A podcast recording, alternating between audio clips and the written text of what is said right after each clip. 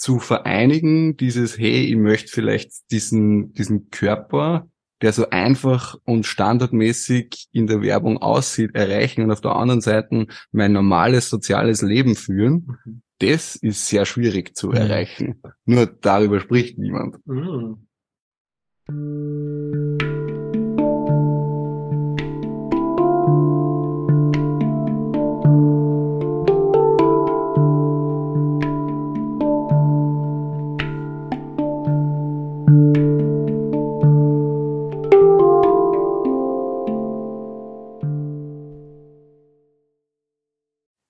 Hallo und herzlich willkommen zu einer neuen Podcast-Episode. Ich bin der Michi und ich darf heute durch die Einleitung durchführen. Neben mir sitzt der Jakob. Hello. Hi. Und wir haben den Matze live zugeschalten. Servus. Erste. Genau, der zweite Versuch ist das. Jetzt zeichnen wir sogar auf. Das freut mich.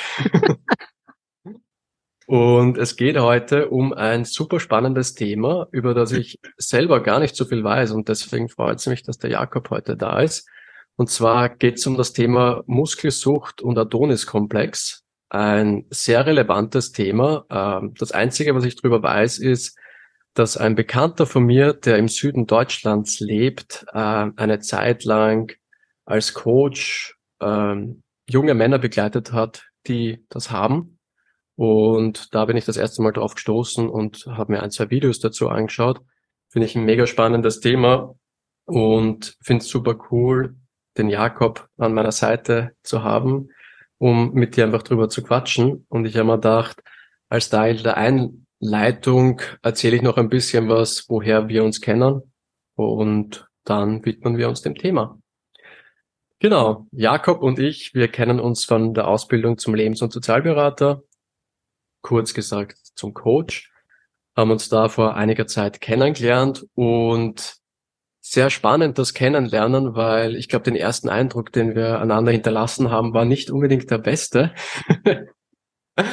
äh, und ich finde es urschön, dass sich der dann beim zweiten Treffen sofort äh, geändert hat und dann über die letzten Monate, beziehungsweise jetzt sind wir schon über, über ein Jahr drüber hinweg, sich eine immer tiefer gehende Freundschaft entwickelt hat. Und der Jakob ist mittlerweile bei Conscious Brothers mit dabei und unterstützt da oder gibt da Workshops. Genau. Und es ist eine super coole Sache, den Jakob da dabei zu haben. Und etwas, was ich ganz besonders finde an dir, Jakob, ist, ähm, es gibt so viele Schichten zu entdecken. Also passt auch zu unserer Geschichte, wie wir einander kennengelernt haben habe ich den Fehler gemacht, äh, dich schnell in eine Schublade gesteckt zu haben. Und dann haben wir gedacht, ah, okay, was ist das für ein konservativer, glaube ich, habe ich mir so mhm. gedacht damals. Jetzt kommt die Wahrheit ans Licht. Äh, vollkommen falsch äh, dich, dich eingeordnet. Und mit jeder Interaktion, mit jedem Ding, das wir gemeinsam machen, lerne ich dich von neuen Facetten kennen. Und da ist einfach so viel da und ich finde das super spannend und mit der heutigen Podcast-Episode wird es eine Facette mehr sein und darauf freue ich mich schon sehr. Auf das Wort konservativ werden wir vielleicht heute noch zu sprechen kommen. Oh, okay. ja, ähm, vielleicht legen wir dann einfach gleich mal los und du erzählst einfach ein, ein bisschen was, was auch immer gerade der Impuls da ist und dann schauen wir, wo das Gespräch hinfließt. Mhm. Ja, vielen Dank, Michi, für die erste Einleitung. Was Sie vielleicht ergänzend zu mir noch sagen möchte, wenn es um das Thema Muskelsucht, Adoniskomplex geht. Ich betreibe selbst seit circa 15 Jahren Kraftsport, also gehe ins Fitnessstudio und habe meinen Körper und meinen Geist damit auch schon mal an die Grenzen und über die Grenzen getrieben. Also das heißt, einerseits ist, dies, ist Sport im Allgemeinen und Kraftsport im Fitnessstudio im Speziellen eine ganz wichtige Säule für mich im Sinne von einerseits Bildung von Selbstvertrauen, Selbstbewusstsein und andererseits auch Wohlfühlen im Körper. Also es hat so eine physische und eine psychische Komponente für mich und gleichzeitig ist es in meinem Leben Fluch und Segen schon gewesen und ist es nach wie vor weil man mit Kraftsport, vor allem wenn man es übertreibt, auch insofern nicht scherzen darf oder sollte, weil man halt den Körper sowohl wiederum psychisch als auch physisch an und über die Grenzen treiben kann, was sie dann zum Beispiel in Schlaflosigkeit, Übertraining, körperliche Schmerzen, die über einen normalen Muskelkater in Richtung Depression auch auswirken können. Und solche Erfahrungen habe ich selber schon machen dürfen. Und das ist sicher auch etwas, was mich ja jetzt schon seit längerem begleitet. Und ich freue mich, dass ich mit euch beiden heute da drüber sprechen kann und so ein bisschen meine Erfahrungen teilen. Hm. Das ist eigentlich mal eine gute Intro, okay. ja, ähm, wenn das für dich, für dich stimmig ist, wäre es spannend zu wissen, was so eine düstere Zeit war, dass wir gleich mal damit beginnen. Wow, wir steigen gleich in die düstere Zeit ein, okay? Gut. Wenn es für dich passt. Ja, passt für mich. Also düstere Zeit, wenn ihr an eine düstere Zeit denkt, dann ist es, und da kommen wir jetzt gleich wieder auf das Wort konservativ zurück, das du, Michi, vorher erwähnt hast, in, im Zusammenhang mit unserem ersten Kennenlernen. In meiner Interpretation ist ja konservativ gerichtet auf, in einem Satz vielleicht zusammengefasst, das Alte ist gut so in Richtung in Strukturen denken, gibt einem Halt und das ist schon etwas, was in meinem Leben sehr wichtig ist. Und wenn jetzt eben an düstere Zeiten denkt, dann ist es versucht in einem Satz zusammenzufassen, wenn es jetzt um Sport und Kraftsport geht. Der Trainingsplan steht, der wird durchgezogen, weil er definiert ist, weil er da steht, ohne Rücksicht auf Verluste. Und das geht eine Zeit lang gut und ich habe einerseits das Glück gehabt, dass jetzt mein Körper nicht an einem Moment geschrien hat, stopp, also zum Beispiel durch eine akute Verletzung oder so, was im Kraftsport da immer wieder vorkommt, sondern durch einen eher schleichenden Prozess. Ich habe vorher Stichwort Schlafstörungen erwähnt, das ist etwas, was ich ähm, durch Übertraining ausgelöst zum Beispiel schon erlebt habe und auch ein Thema ist, das mich nach wie vor begleitet in Phasen in der körperlichen Überlastung ist für mich so dieses verlängerte Einschlafzeiten, das ist so etwas, wo ich dann einfach merke, okay, es ist wieder, es ist zu viel.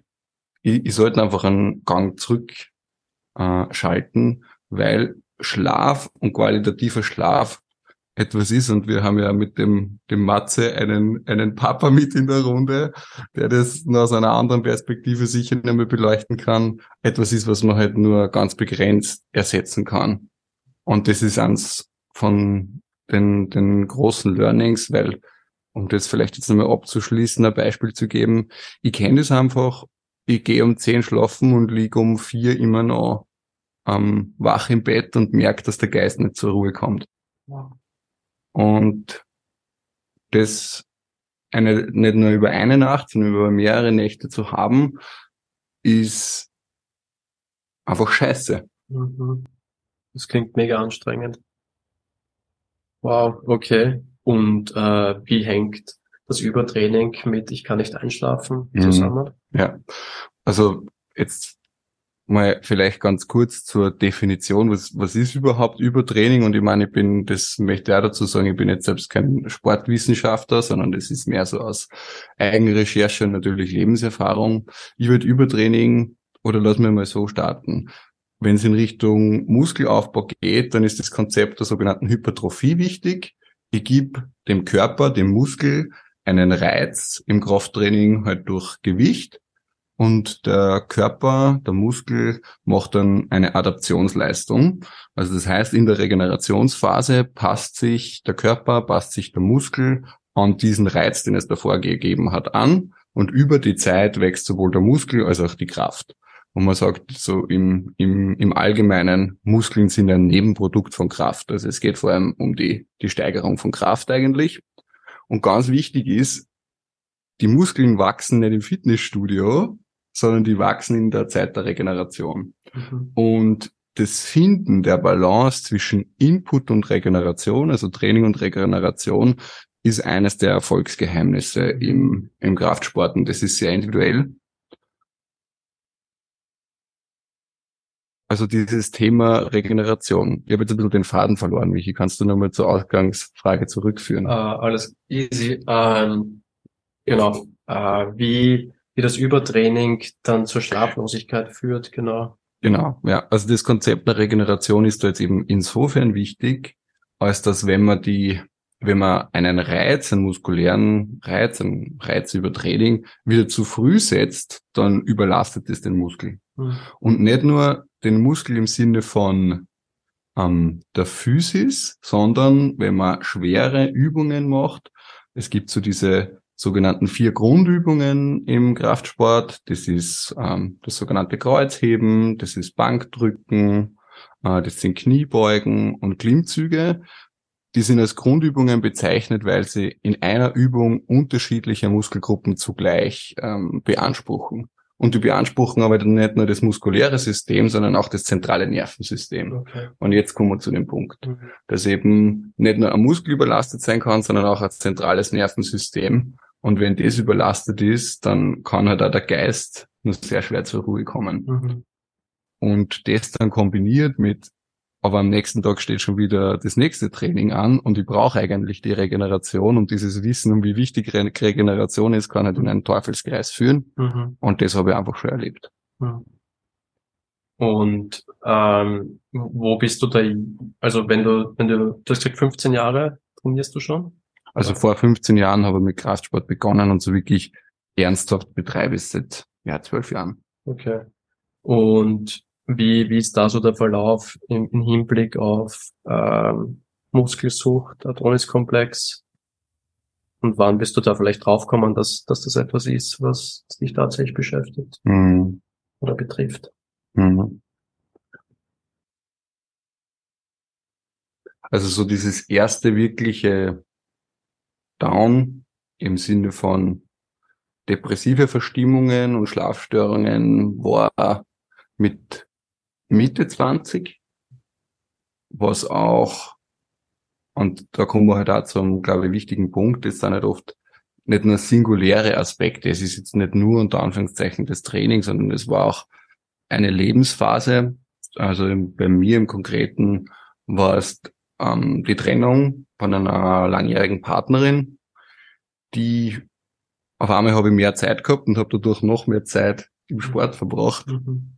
und bin in dem Sinne auch ein bisschen vor mir selbst davon gelaufen, weil Sport eine gute Ablenkung war. Mhm. Und von dem her würde ich sagen, dass jetzt gar nicht unbedingt dieses Thema Muskelsucht und Adoniskomplex meines war, sondern mehr so dieses Thema ähm, Ablenkung mhm. und Ziele, die man sich setzt, gar nicht unbedingt im Sinne von bei mir war es jetzt okay, ich möchte so viel Anteil Muskelmasse erreichen oder ich möchte so viele Kilo auf die Waage bringen, sondern eher so diesen Trainingsplan haben wir gesetzt und den ziehe ich durch, koste es, was es wolle.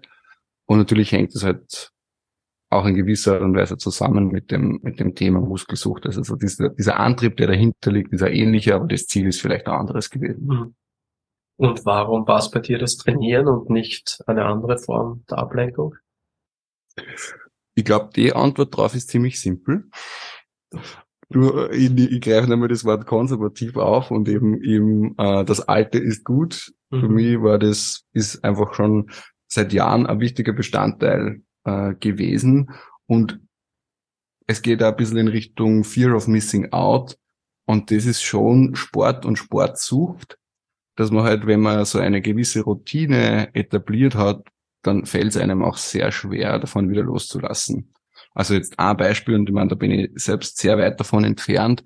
Spitzensportler, die wirklich jetzt da ähm, in Richtung Profigeschäft unterwegs sind, wenn die die aktive Karriere beenden, ist es ein ganz wichtiges, auch das sogenannte Abtrainieren. Also das heißt, dass man ganz bewusst versucht, das Pensum zu reduzieren, weil ja der Körper und der Geist es eben gewohnt ist, solche Höchstleistungen äh, zu erbringen. Also dieser Aspekt von es ähm, abzutrainieren, dieses, dieses Pensum langsam zu reduzieren, ist so ungefähr die gegenteilige Herausforderung von einem Couch würde ich jetzt mal sagen. Das heißt, das, das ist so zu einer Routine worden, dass, dass man gar nicht, also dass man bewusst sich bemühen muss, dass man rauskommt aus der Ich trainiere Routine. Genau so ist es, ja. Okay. Okay. Und ähm, was, was hat da für dich funktioniert, dass du dich da wieder so ein bisschen rausziehst aus dem Ganzen? schon das Lernen auf die harte Tour einerseits. Also eben, ich habe es ja vorher schon erwähnt, so in Richtung depressive Verstimmungen und äh, Schlafstörungen und so dieses Erkennen, hey, der Körper, der sendet nicht nur erste Signale, sondern der schreit eigentlich wirklich, dass es zu viel ist. Das ist das eine. Und das andere ist auch wirklich ein ganz wichtiger Faktor für mich ist dieses anzuerkennen, dass ich von anderen Menschen bei weitem nicht nur für meinen Körper und für meine Routinen im Sport geschätzt werde, mhm. sondern für das, was ich als Mensch bin. Mhm. Und da habe ich persönlich halt das Glück, dass ich aus einer Kernfamilie kommen darf, wo so die, für diese, wo diese Wertschätzung für das einfache Sein als Familienmitglied mir sehr viel Kraft gegeben hat, zu sagen, okay, ich kann es im Sport wieder lockerer angehen. Also Wertschätzung durch andere Menschen, im Speziellen durch meine Familie. Mhm. Mhm. Und weißt du für dich, wo dann die Impulse von außen kommen sind, ähm, dass du da sozusagen reinschlitterst in, in diese Geschichte? Hm. Psychotherapie ist auch ein Aspekt gewesen. Also ich habe das Thema Übertraining und dieses Thema Schlaflosigkeit auch in Psychotherapie zum, zum Thema gemacht. Mhm. Ich bin jetzt nie zum Sportmediziner oder so gegangen, von dem her ist es jetzt nie sportmedizinisch diagnostiziert gewesen, sondern halt über die, über das Gespräch mit einem Psychotherapeuten klar geworden, dass das ein Aspekt ist. Und den, genau, also die, das ist jemanden, pro, äh, jemanden professionellen als Ansprechpartner zu haben für die Thematik, auch wenn es jetzt selbst kein übertriebener Sportler war, sondern auch in wertschätzender Grundhaltung Expertise zu geben, wie man mit dem Thema Sucht schlussendlich umgehen kann, mhm. hat mir auch sehr, hat mir auch sehr viel geholfen. Mhm. Mhm. Ja. ja. ich finde es ich find's sehr spannend, ähm, letztlich, was, was ich da raushöre, ist so äh, gewisse Glaubenssätze oder Erwartungshaltungen an einen selbst, äh, dass man sich dann so weit pusht, dass irgendwann mal der Körper zum Schreien beginnt und das dann einfach nicht mehr geht. Und ist ja jetzt etwas, was, was, was leider viel zu häufig in der heutigen Welt vorkommt. Und ähm, ich, ich ziehe einfach nur kurz die Connection zu meinem Thema, um einfach auch zu zeigen, dass ich mir denke, dass es ganz viele verschiedene Facetten hat, aber eine ähnliche Grundthematik ist. Ähm, bei mir ist es so, dass mein Körper schreit aufgrund von chronischer Erkrankung, also äh, Rückenschmerzen und äh, Darmbeschwerden.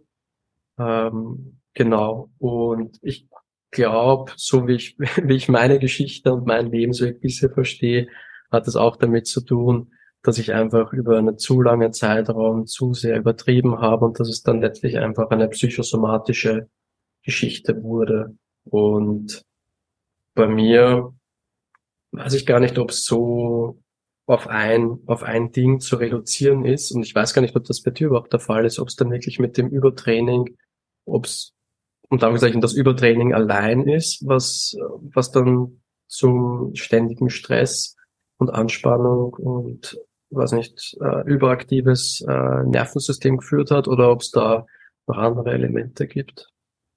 Weißt du das für dich? Oder? Hm.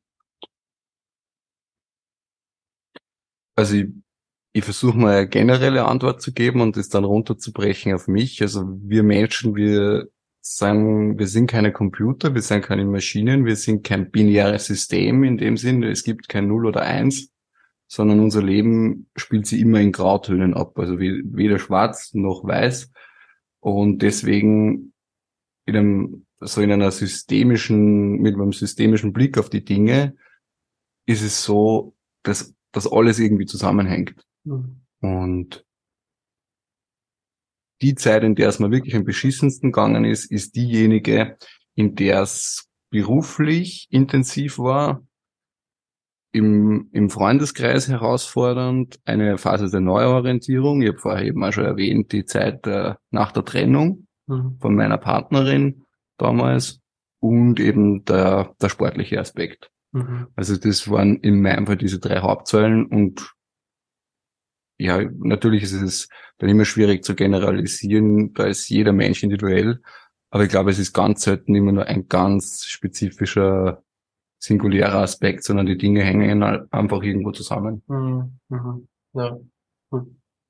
Spannend. Ja, äh, Matze, ich bin mir sicher, du, du stehst auch schon in den Startlöchern und möchtest da auch mehr erfahren drüber. Würde ich dir das Wort. Ja, voll das Übungsfeld auch für mich, nicht immer sofort ins Wort zu fallen. Also erstmal danke, dass du so viel erzählt hast. Da war schon so viel dabei. Ich habe mich im Laufe der Erzählung kurz gefragt, na, ist er denn jetzt muskelsüchtig gewesen? Was ist denn Muskelsucht? Ist das dasselbe wie Adoniskomplex oder äh, hier diese Bigorexie? Hast du davon schon mal gehört? Hm. Dieser so so das Analoge zu ähm, zur Magersucht. Äh, ähm, nicht, dass man also, dass man so ein verqueres Körperbild hat, dass man sehr muskulös ist und sich schwach fühlt oder wenn man magersüchtig ist, ähm, dass man sich sehr fett fühlt, obwohl man oder sehr übergewichtig fühlt, obwohl man sehr dünn ist. Habe ich mich gefragt, ob du das hattest oder nicht, aber du hast es schon eigentlich selber beantwortet, weil ähm, ich glaube, mit meinem Küchenpsychologiewissen, das ich so habe, kann man die Abhängigkeit, also generell eine Sucht als Abhängigkeit von einer Substanz oder einem schädlichen und unkontrollierbaren Verhalten beschreiben, sagte so, ich glaube, der Duden. So. Und das gekennzeichnet von Kontrollverlust oder Cravings, Verleugnung dieser, dieser Sucht, ähm, Entzugssymptom, Verwahrlosung, dann das trotzdem Wissen um das schädliche Verhalten, das nicht aufzugeben und so, so eine Art Toleranzentwicklung. Ähm, und da habe ich nochmal genauer reingeschaut in, was bedeutet eigentlich so Muskelsucht? Ähm, äh, woher könnte das kommen und wie kennzeichnet sich das? Und das, äh, jetzt habe ich den Wissenschaftler nicht aufgeschrieben, wie er heißt, aber äh, so Männer, die das haben, es sind überwiegend Männer, die muskelsüchtig sind wohl. Ähm, haben so einen hohen Grad an Perfektionismus. Ich weiß nicht, ob du dich da wiederfindest. Äh, ähm, geringes Selbstwertgefühl, Unzufriedenheit mit dem eigenen Körper und eine schlechte oder keine Beziehung zum Vater. So. Ähm, das muss nicht alles zutreffen, aber du hast schon so viel ange angesprochen mit deiner konservativen Haltung, die du so meinst, so das durchzieht, das klingt für mich wie Perfektionismus oder auch Angst vor Kontrollversuch, denn so ein Plan ist ja Kontrolle und ähm, ob du, wenn du so erzählst, ob du jetzt äh, ähm, in deinem Leben all diese Dinge passieren, die dich aus, die jeden aus der Bahn werfen würden, äh, Stress im Job, Stress mit den Freunden, Stress mit der Familie, ob du jetzt in diese Sucht reinrutscht, sagen, ich trainiere jetzt oder in Alkohol oder überfressen oder was auch immer. So, ich glaube, ähm, das kann echt jedem passieren, so. Und da hast du dir, glaube ich, eine, so eine typische, typische Männersucht gesucht, wenn ich, wenn ich das so, so betiteln darf. so, findest du dich irgendwo da drin wieder in diesen, in diesen Merkmalen, so dieser hohe Grad an Perfektionismus, habe ich jetzt schon angesprochen, oder geringes Selbstwertgefühl, dass man sich so eine Art auch Panzer antrainiert, äh, weil diese Muskeln können ja auch schützen vor, vor all diesen Dingen. Ähm, weiß ich nicht, ob das jetzt so zu tiefgreifend ist, aber ähm, stelle ich mir so vor, dass man sagt, na, mich kann jetzt nichts mehr verletzen, weil ich bin ja stark dann.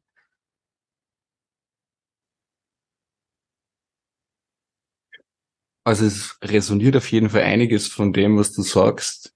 Ich glaube, was wichtig ist zu betonen, ist auch nochmal mit Blick auf wir Menschen sind kein binäres System und es gibt halt eben diese Schattierungen. Und wenn ich jetzt zum Beispiel auf die Dimension von Perfektionismus eingehe, jetzt bei mir, ich würde gar nicht unbedingt sagen, dass es Perfektionismus ist, weil wenn ich jetzt Muskelsucht dann einmal beschreibe und das mit Perfektionismus kombiniere, dann wäre es in, in meiner Interpretation sowas, dass man sagt, okay, ich habe mir ein Ziel gesetzt zum Beispiel und möchte so und so viele äh, Kilo an fettfreier Muskelmasse auf die Waage bringen. Das wäre jetzt dann für mich, wenn man von diesem Ziel einfach nicht, nicht loslassen kann und das übersteigert verfolgt, dann wäre das eine Kombination aus Perfektionismus und Muskelsucht. Und bei mir ist es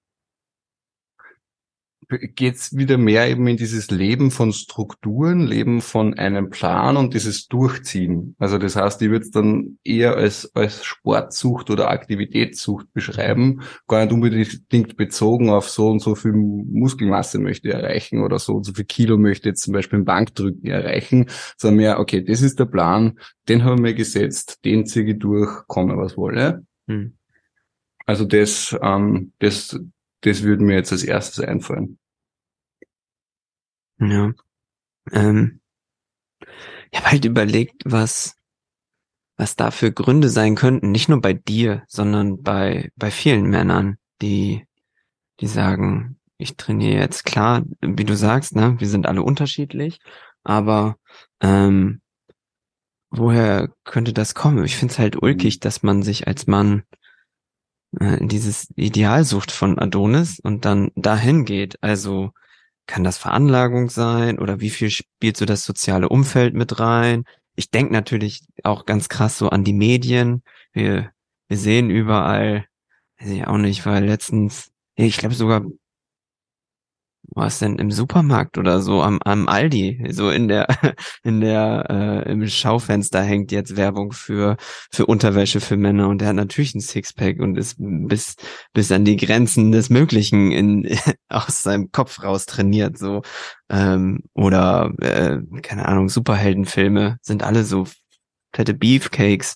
So wie was für ein was für ein äh, Vorbild leben, kriegen wir da durch die Medien oder so? Ja. Weil das vielleicht auch irgendwie mit Partnersuche zu tun oder so, dass man sich denkt, ah, wenn ich so aussehe wie, äh, ich weiß nicht, äh, Hugh Jackman, dann kriege ich auf jeden Fall eine gute Frau oder ich weiß auch nicht. Ähm, ja. Hast du eine Idee da? Hm. Du als jemand, der da schon durchgegangen ist, so halb? Hm. Also ich gehe nach wie vor ins Fitnessstudio und ich meine, das Ganze, ein, ein Fitnessstudio besteht zum sehr hohen Anteil an Spiegeln. Oh, okay. und natürlich aus unterschiedlichen Gründen. Ein Grund, warum es viele Spiegel im Fitnessstudio gibt, ist, weil die Technik im Kraftsport sehr wichtig ist, um diesen Sport auch längerfristig ausüben zu können. Und da geht es natürlich einerseits ums Reinspüren in den Körper, auf, den, auf der anderen Seite geht es ja darum, ähm, die Übungsausführung an sich selbst zu sehen und sich dadurch idealerweise auch selbst korrigieren zu können. Und gleichzeitig, hm, man braucht nur zehn Minuten im Fitnessstudio ähm, deiner Wahl verbringen, um mitzubekommen, dass äh, natürlich vor den Spiegeln extrem viel geflext wird, heißt es so in der in der in der Fitnessszene, dass man halt einfach die, die eigenen und die Muskeln von den anderen sich anschaut mhm. und dieser komparativ, dieses komparative Element im Sinne von dieses Vergleichende. Mhm. Und dafür, da, da komme ich auch nochmal auf das zurück, was du gesagt hast, Matze, mit äh, medialer Einfluss. Das ist natürlich ein ganz großer Faktor. Und was ich für mich schon in Anspruch nehmen kann, ist, ich weiß, was es, was es, was, was dahinter liegt, wenn man so einen ähm, Modelkörper haben möchte. Also was da an Verzicht, an Disziplin mhm. und an, an Aufopferung notwendig ist, um es zu erreichen. Also es gibt so zum Beispiel eine Faustregel ähm, für ein Sixpack, damit man ein Sixpack jetzt sieht, also das heißt die, die Bauchmuskeln, braucht man so ungefähr Körperfettanteil von unter zehn Prozent.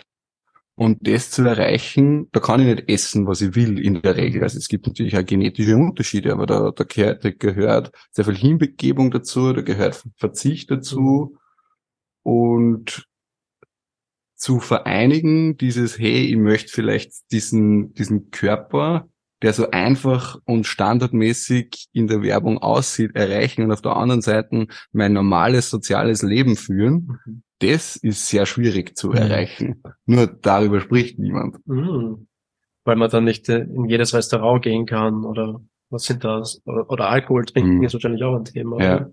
Jetzt gibt's natürlich unterschiedliche Herangehensweisen, in, vor allem in der Ernährung. Also es gibt ja auch diesen, diesen äh, Spruch, Apps are made in the kitchen. Also das heißt, Bauchmuskeln werden in der Küche gemacht. Sprich, die Ernährung ist ein ganz wichtiges Element. Und die Grundregel ist, wenn man mehr Kalorien zu sich nimmt, als man verbraucht, dann legt man Fett an.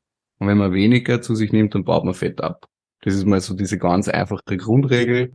Und um es kurz zu beantworten, es braucht einen, Plan dahinter und einfach immer nur noch Gutdünken dann zu essen, wird nicht funktionieren, um einen, um einen Körperfettanteil zu erreichen, der jetzt eben unter 10% ist zum mhm. Beispiel. Also da gehört Verzicht zu einem gewissen Grad dazu.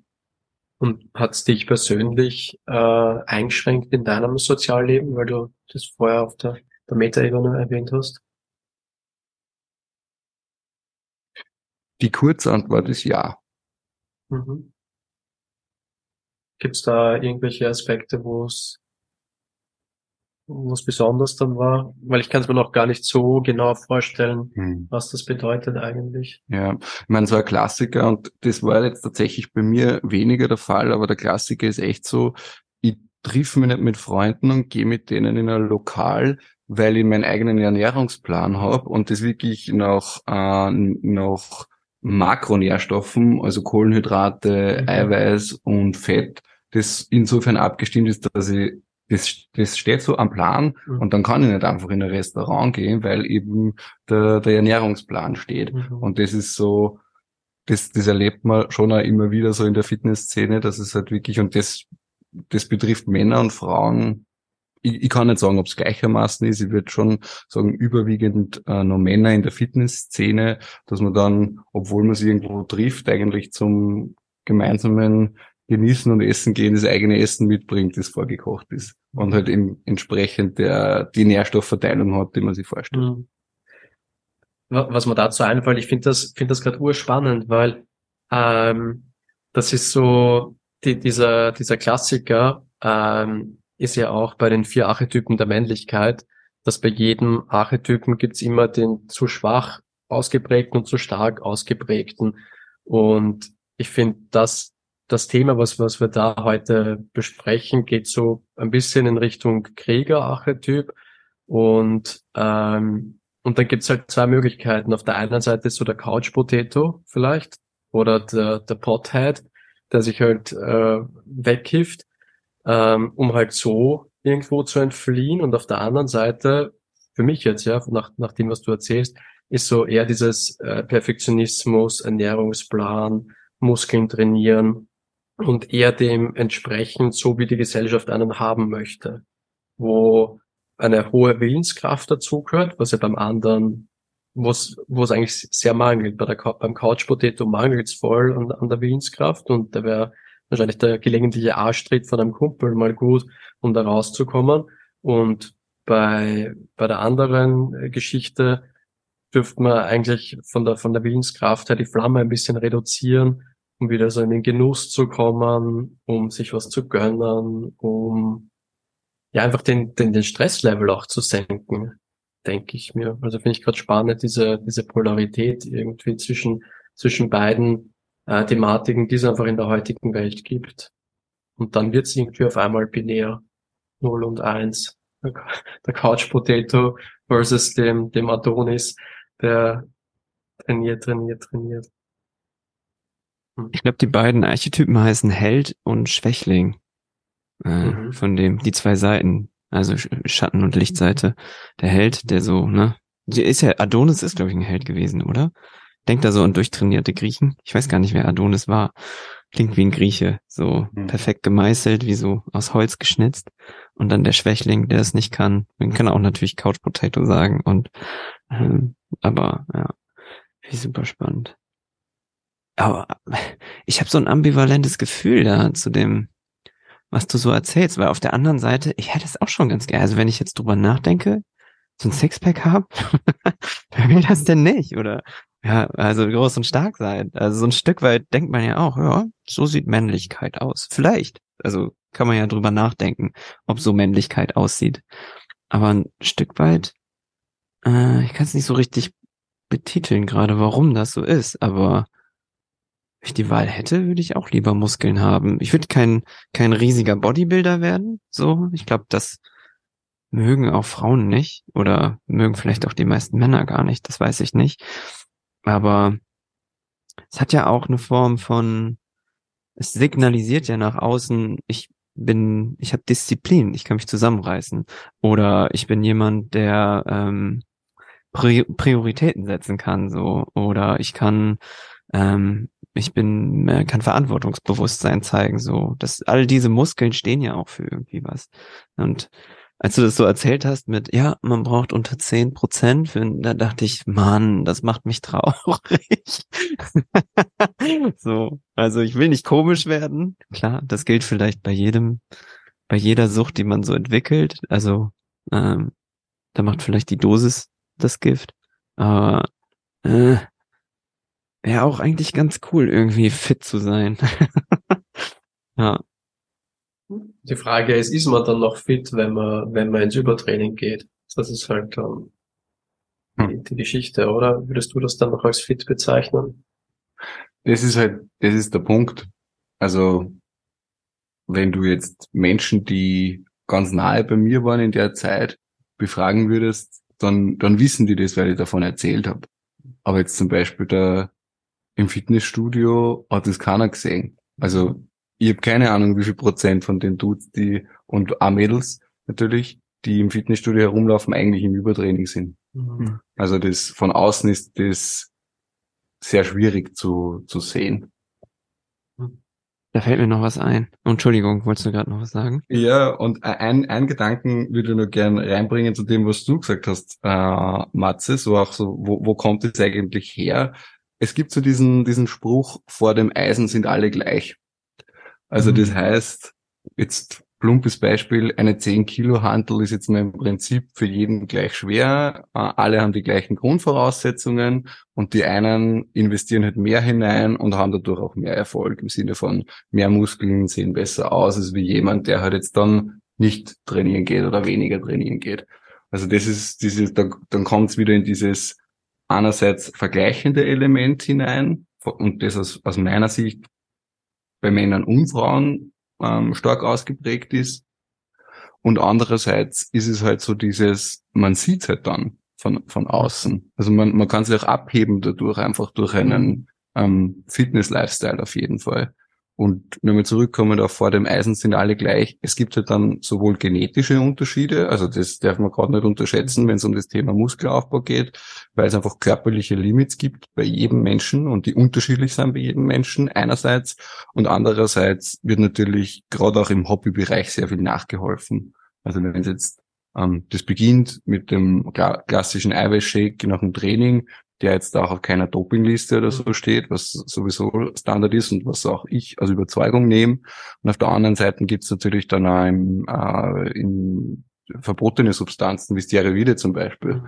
mit denen man unglaublich viel Gewicht bewegen kann und auch in kurzer Zeit Muskeln äh, en masse aufbauen kann. Und ähm, der, der Weg zum Ziel dann irgendwie ein kurzer halt wird. Also auch die Verlockung ist dann irgendwie da, um sich abzuheben. Mhm was für Auswirkungen kann das dann haben, wenn man echt mit Doping beginnt? Weil das, denke ich mal, das äh, exponentiert, expo, na, was soll ich sagen? Also die Chance erhöht es einfach extrem hoch, dass das da schnell ins Ungesunde auch geht, oder? Das ist mhm. ja ein mhm. Spiel mit dem Feuer dann. Ja, ja, absolut. Also gleich vorneweg, ich habe selbst noch nie mit verbotenen Substanzen hantiert, darum kann ich da jetzt nicht als erste mhm. Erfahrung, aus erster ja. Hand sprechen.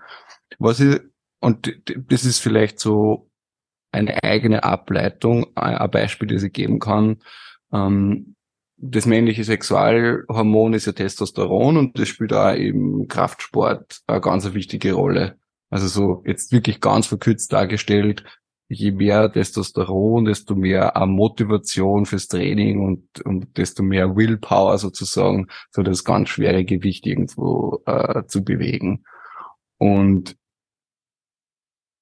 das, das wirkt sich dann natürlich auch auf den Alltag aus. Mhm. Also wenn ich jetzt im Fitnessstudio so extrem hart zu mir mhm. selbst bin und so hart zum Eisen bin, ist es natürlich dann ein relativ weiter Weg, dann zu Hause oder im sozialen Umfeld ein liebevoller Mensch zu sein und äh, äh, wirklich so in Richtung achtsam und aufmerksam mit anderen umzugehen. Mhm. Du sprichst schon Testosteron an, so ich glaube, das, was ich jetzt rausgehört, äh, was ich so recherchiert habe, ist richtig, richtig gefährlich, das zu. Also hat so geklungen. Also hohes Risiko, was man da auch als Mann eingeht.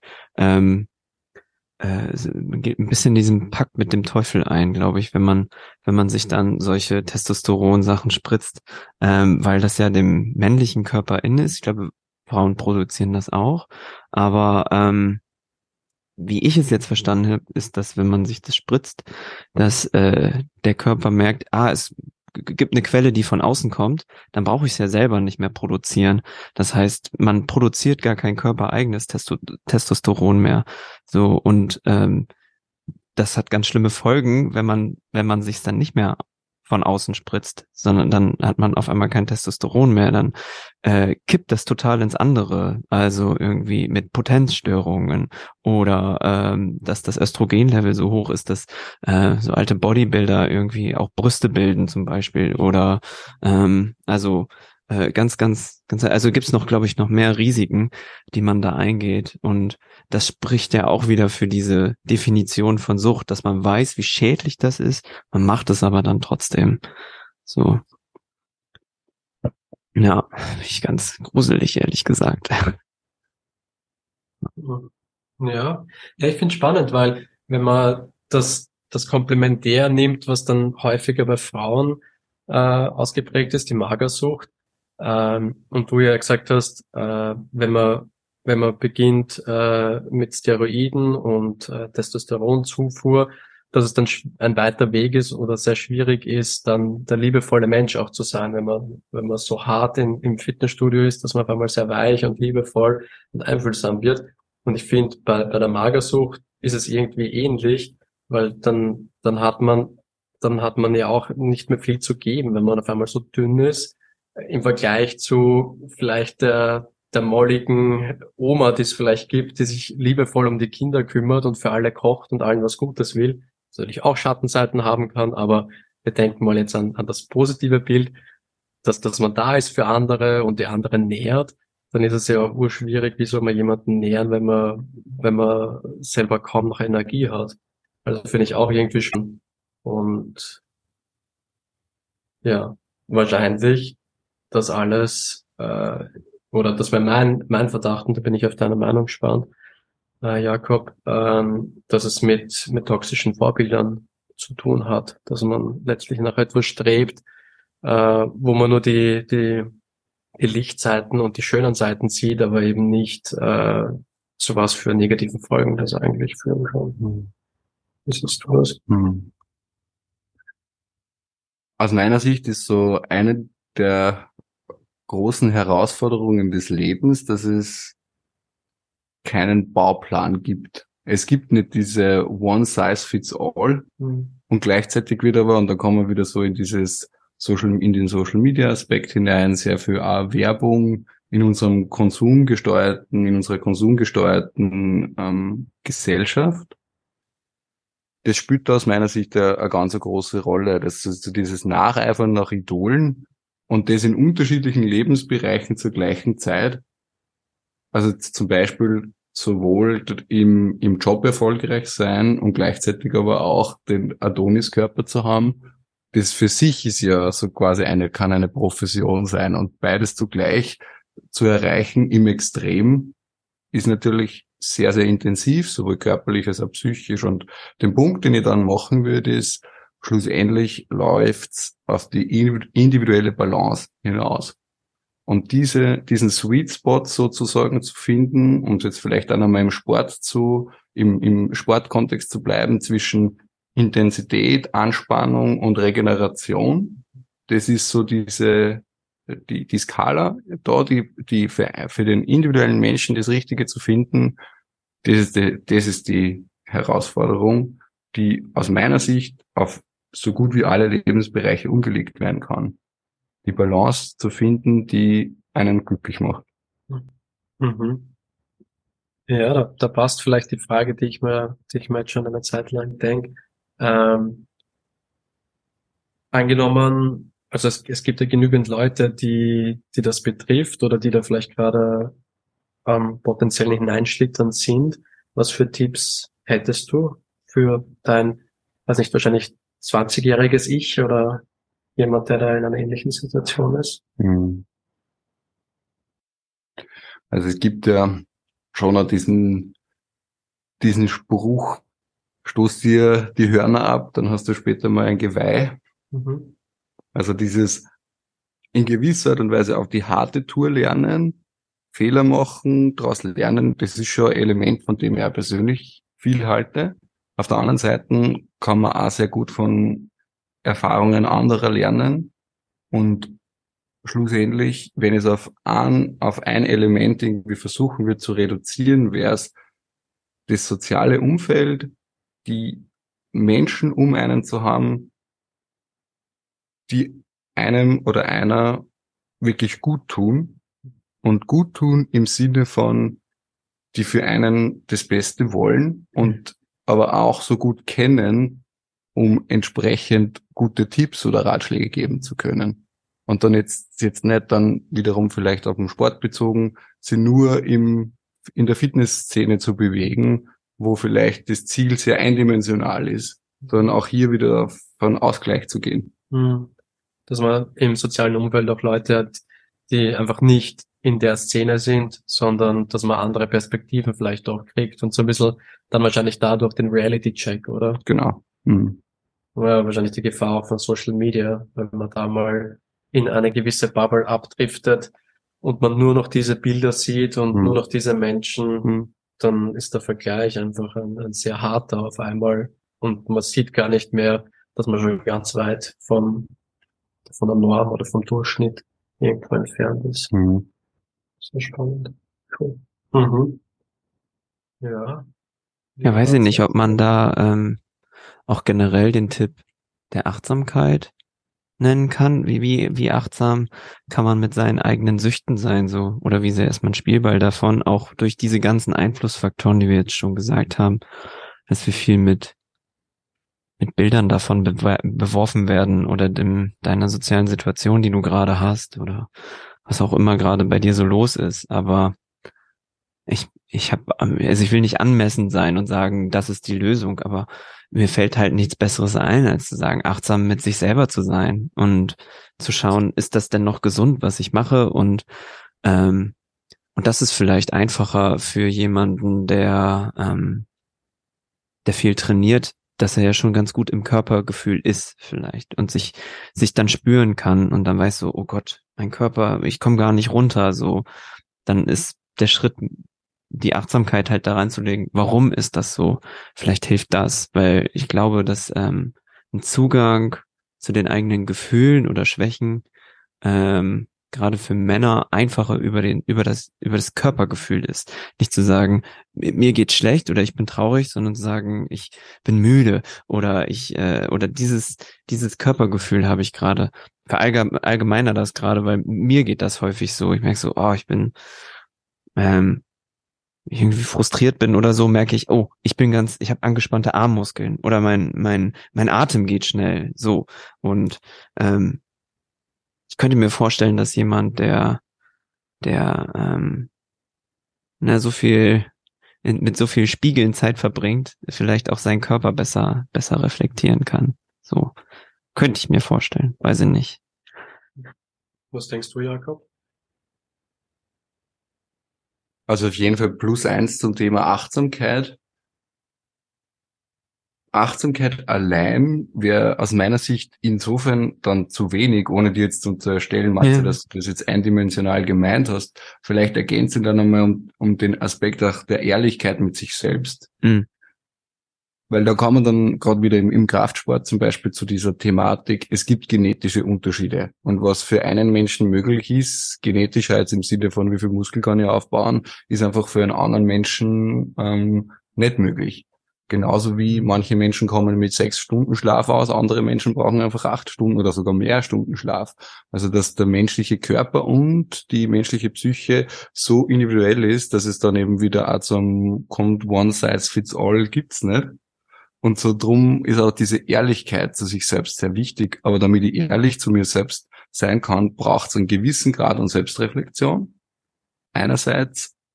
Und auf der anderen Seite auch die Erfahrung mit sich selbst, weil damit ich ehrlich zu mir bin, brauche ich halt gewisse Erfahrungswerte. Und da kommt es dann wieder ins gewisse Grenzen austesten, ist ja nicht schlecht. Damit mhm. ich weiß, wo meine Grenzen sind, muss ich vielleicht mal ein bisschen in die mhm. Nähe von denen kommen. Und dann halt eben auch dieses Spüren lernen, okay, das ist aber auch die Grenze. Und langfristig drüber zu gehen, wird mir weder glücklich noch gesund machen. Mhm. Da kann man wahrscheinlich dann auch aus der Lebenserfahrung, die man schon bisher äh, gehabt hat, in unterschiedlichsten Bereichen auch ziehen. Weil wenn ich jemand bin, der zum Beispiel jetzt äh, im Studium schon immer Vollgas geben hat und dann Karriere Vollgas, dann wird es auch bei dem Aspekt, also dann, dann sehe ich einfach, okay, ich bin jemand, der eigentlich drüber über den Grenzen ständig ist und muss man das mal gesamtheitlich anschauen, warum ich so bin. Und genau das Gegenteil wäre mit, ähm, ich, ich habe, ich weiß nicht, ich, ich denke, ich krieg gar nichts auf die Reihe und brich das ab und äh, bewerbe mich gar nicht das bei Firmen, weil ich mir denke, äh, da bin ich eh nicht gut genug. Also das ist ja typischerweise ein, ein Muster, das, das Leute mitbringen. Und oftmals wahrscheinlich einfach hat, hat eine Wurzel, egal äh, ob man da jetzt im Sport übertreibt oder im Beruf oder wo auch immer. Hm. Ja, ich glaube auch, ähm, mir ist es gerade erst irgendwie ins Ohr gekommen, was du da gesagt hast, Jakob, mit dem sozialen Umfeld, hast es vor ein paar Minuten gesagt schon. Aber ich glaube, um das nochmal vielleicht auf so das Thema Vorbilder zu bringen, jemand, der um sich zu haben, der vielleicht einen guten Umgang mit sich selber schon hat. Und ich glaube, als Mann oder ihr als oder wir als Conscious Brothers oder generell jemanden zu haben, der ein männliches Vorbild ist und sich dann aber oder ein gesundes, ein gesundes Verhältnis zu sich selber hat, das ist vielleicht auch, vielleicht auch wichtig, dass man, das könnte vielleicht eine Hilfe sein, sich jemanden zu suchen, zu dem man aufschaut, aber nicht ähm, aus diesem äh, nicht auf diese Marker zu gucken, was für einen Bizepsumfang hat der, sondern was für ein Leben führt der. Das ist vielleicht nicht sexy, wenn man sagt so, oh, der ist ein guter Papa oder der hat eine stabile Beziehung oder aber dass man, dass man sich als als junger Mann einmal dahin orientiert und wir vielleicht als potenzielle Vorbilder für junge Männer das sozusagen vorleben. Wenn ich daran denke, ich bin ja Vater, ich habe ja einen Jungen, finde es, ich naja, wenn mein, mein Kind groß ist und sagt so, du Papa, hat der Junge, hat der Mann da oder der Junge einen größeren Bizeps als ich oder sieht der dicker, also bin ich muskulöser oder der, glaubst du, ich bin kräftiger? Ich glaube, da wäre ich schon hellhörig. Ähm, genauso wie, wie ich vielleicht hellhörig wäre, wenn, wenn ich eine Tochter hätte und sage, du Papa, ähm, ist das Mädchen da dünner als ich oder äh, sieht, sieht ihr, ihr Po dicker aus als meiner oder bin ich fetter als die andere? Ist vielleicht so eine ähnliche Dynamik, aber vielleicht kommt man bei Jungs nicht so richtig drauf, dass man sagt, ah, okay, da könnte vielleicht mehr dahinter stecken als nur, ja, ist halt ein Junge, der trainieren will oder der nach Vorbildern, die er im im Kino sieht, eifert, sondern dass das vielleicht auch irgendwas Systematisches sein könnte, dass man als Vorbildrolle na, wenigstens im Blick hat, zu sagen, wieso stellst du solche Fragen? Oder, aha, interessant, du hast mich jetzt danach gefragt. So vielleicht. Ja, ich finde das Wort hellhörig sein ein, ein wichtiges und gutes. Beobachten, schauen, schauen, ob es da irgendwie ein Muster gibt in den Aussagen, ob da was Wiederkehrendes da ist. Finde ich, finde ich gut, ja. Finde ich schön. Ja. Hm. Ja, äh, Jakob, hast du vielleicht noch etwas, was du. Ah nein, warte mal, ich habe sogar noch tatsächlich eine Frage, die mich persönlich betrifft. Ähm, hast du allgemeine Tipps für Kraftsport-Anfänger? Wollte da spontan was ein? Tipps in welche Richtung? Mhm. Ähm, dass man es tatsächlich macht und ich weiß gar nicht. Also warum ich es machen möchte, ist, dass ich mich äh, fitter, kräftiger in meinem mhm. Körper fühle. Mhm. Wir Menschen sind Habit Animals, also das heißt, unser Hirn funktioniert Und das ist halt für, für alle Menschen gleich, dass Routinen etwas ist, die uns Sicherheit geben. Und wenn etwas im Unterbewusstsein ist, dann brauche ich nicht mehr drüber nachdenken, wie zum Beispiel atmen. Mhm. Ich brauche nicht nachdenken, es passiert einfach. Und das funktioniert auch mit körperlicher Aktivität. Auch das kann ich ins Unterbewusstsein bringen. Mhm. Und manche Menschen müssen den inneren Schweinehund mehr überwinden als andere. Äh, Und das wäre das wäre eigentlich mein, mein erster Tipp. Insofern auch hart zu sich selbst zu sein. Gib dir mal zwei Wochen und zieh einen Trainingsplan, den man idealerweise mit jemandem, der oder die sich zum gewissen Grad mit Sport auskennt, durch. Erstelle ein Pensum, das realistisch ist und zieh das einfach mal zwei Wochen durch und dann spüren dich hinein, geht's dir besser oder schlechter als vorher. Und ich glaube, sehr vielen Menschen geht's dann besser als davor und dann wird's einfacher, diese Routine aufrechtzuerhalten. Aber in gewisser Art und Weise so dieses dahinterbleiben, dran zu bleiben, konsequent und diszipliniert, das sind so Eigenschaften, die es einfach braucht, um um so eine körperliche Aktivitätsroutine im Sinne von Sport zu etablieren. Mhm. Ja, nice. Mhm. Danke. ja, äh, Matze, hast du noch Fragen oder bringen wir das Flugzeug auf die Landebahn? Ja, ich äh, würde super gerne noch über Gewohnheiten reden, aber ich glaube, das sprengt den Rahmen. Äh, wenn ich meine Gewohnheit, doch äh, nur kur ganz kurz, weil es gelebte Gewohnheit bei mir. Ich mache ja keinen Kraftsport, sondern ich gehe laufen und ähm, meine Idee von mir soll sein, dass ich nicht, ich laufe an diesem Tag so und so viel, sondern ich hätte gerne die Identität als jemand, der läuft. Ich möchte ein Läufer sein. Ob ich jetzt fünf Kilometer laufe oder zehn oder keine Ahnung wie viel, ist eigentlich egal. Hauptsache ich mache es. Und da ist, glaube ich, so die Wiederholung wichtig. Und bei mir fängt es an, ich rede jetzt von Nippelpflastern. Sobald ich mir Pflaster auf meine Nippel mache, damit sie nicht scheuern am T-Shirt, weiß ich, ich gehe auch laufen. Für manche ist das, ich ziehe mir die Laufklamotten an, dann weiß ich, ich gehe los. Das ist vielleicht äh, diese Gewohnheit so. Wenn man sich überlegt, oh, mache ich das jetzt oder nicht, dann ist schon diese Sekunden, Sekundenentscheidung gefallen, dass man es vielleicht nicht macht. Aber wenn man, wenn man sich einfach mal in, keine Ahnung, oder man stellt sich die Sportschuhe dahin und dann weiß man, okay, wenn sie da stehen, dann mache ich es auch. So vielleicht, wenn man meint, ah, ja, das bringt mich voran. Keine Ahnung. Gibt's ja viele verschiedene Habits, aber ich glaube, es braucht gar nicht so viel, um, um da reinzukommen. Bei mir sind es echt nur zwei kleine Pflaster. Mhm. Ein guter Trigger. Ja. Wenn die Pflaster dran sind, bist gedanklich schon am Laufen. Das ist super üblich so, ne? Ist jetzt kein Kink von mir, das machen viele. Selbst wenn es Kink wäre, wäre auch okay. Ja. Nee, also sonst habe ich, habe ich, nee, ich bin ganz dankbar, dass du, dass du kommst und davon erzählst. Ich lerne auf jeden Fall viel, vor allem jetzt so zum Schluss, wo ich gedacht habe, so als Papa, wie kann ich da in Zukunft drauf achten? Also einfach ein bisschen bewusster damit zu sein.